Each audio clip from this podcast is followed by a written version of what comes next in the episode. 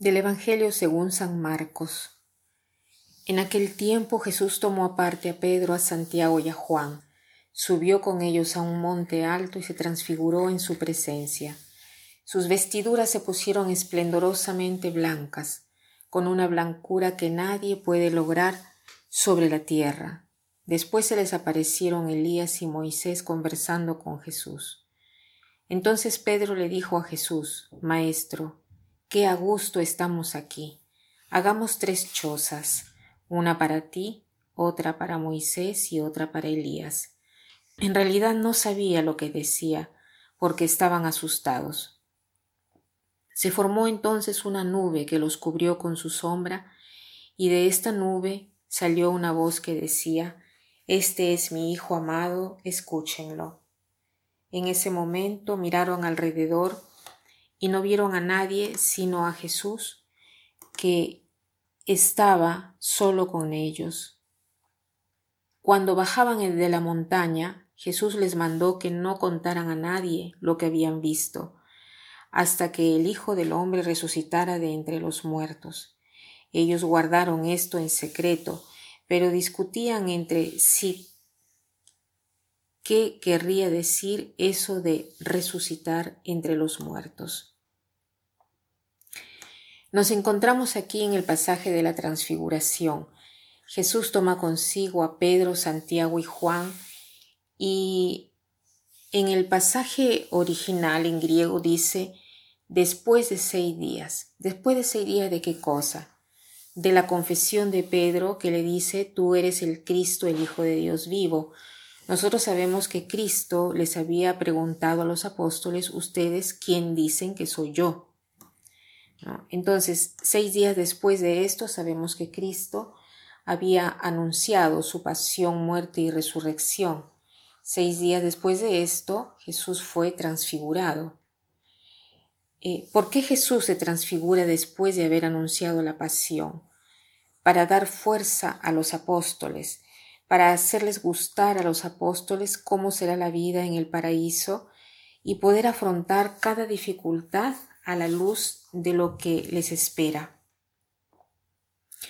Entonces Jesús toma a estos discípulos aparte y se transfigura, o sea, hace ver su eh, divinidad, ¿no? hace brillar eh, su humanidad sobre su divinidad.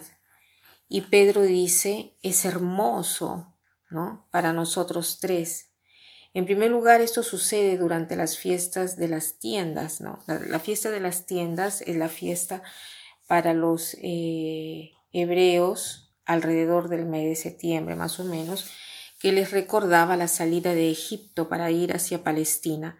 Y es propio aquí, eh, en el desierto, que la masa de esclavos se convierte en el pueblo de Dios, escuchando eh, la palabra de Dios, ¿no? Este pueblo se convierte en su mismo pueblo.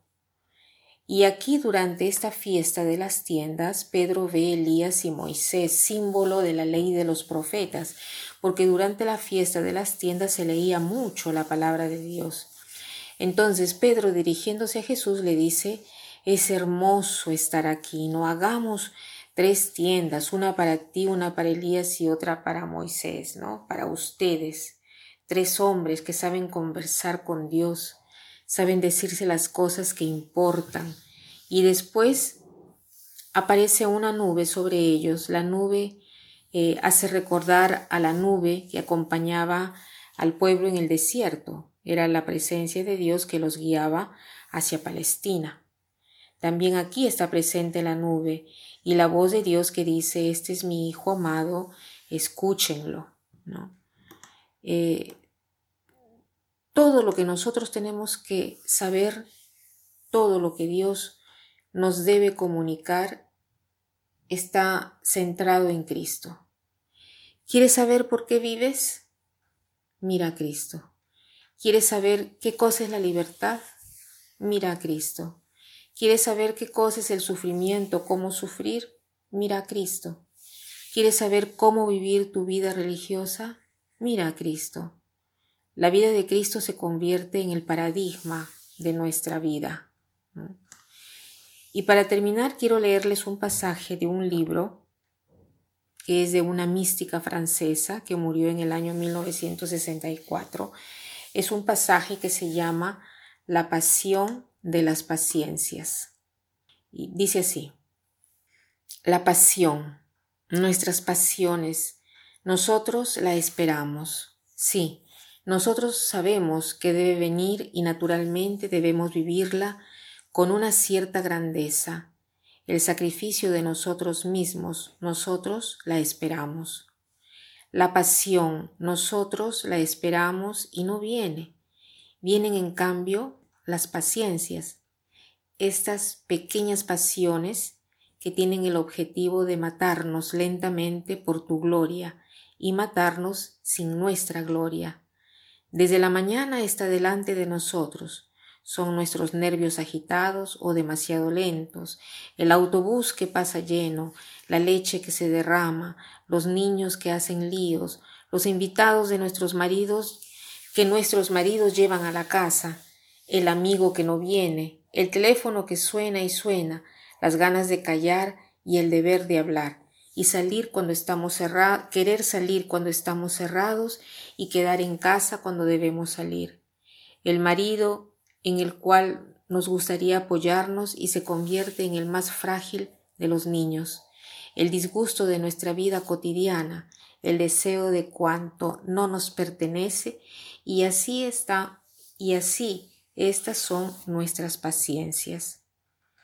Y nosotros las dejamos pasar con desprecio, esperando dar a nuestra vida una ocasión que valga la pena porque hemos olvidado que como hay ramas que se destruyen con el fuego, así también hay mesas que se trabajan con la leña, porque hemos olvidado que si hay hilos de lana cortadas con las tijeras, hay hilos de chompas que día a día se consumen sobre la espalda de aquellos que la llevan puesta. Cada rescate es un martirio, pero no cada martirio es sangriento. Hay desgranados a lo largo de la vida, es la pasión de las paciencias. Que pasen un buen día.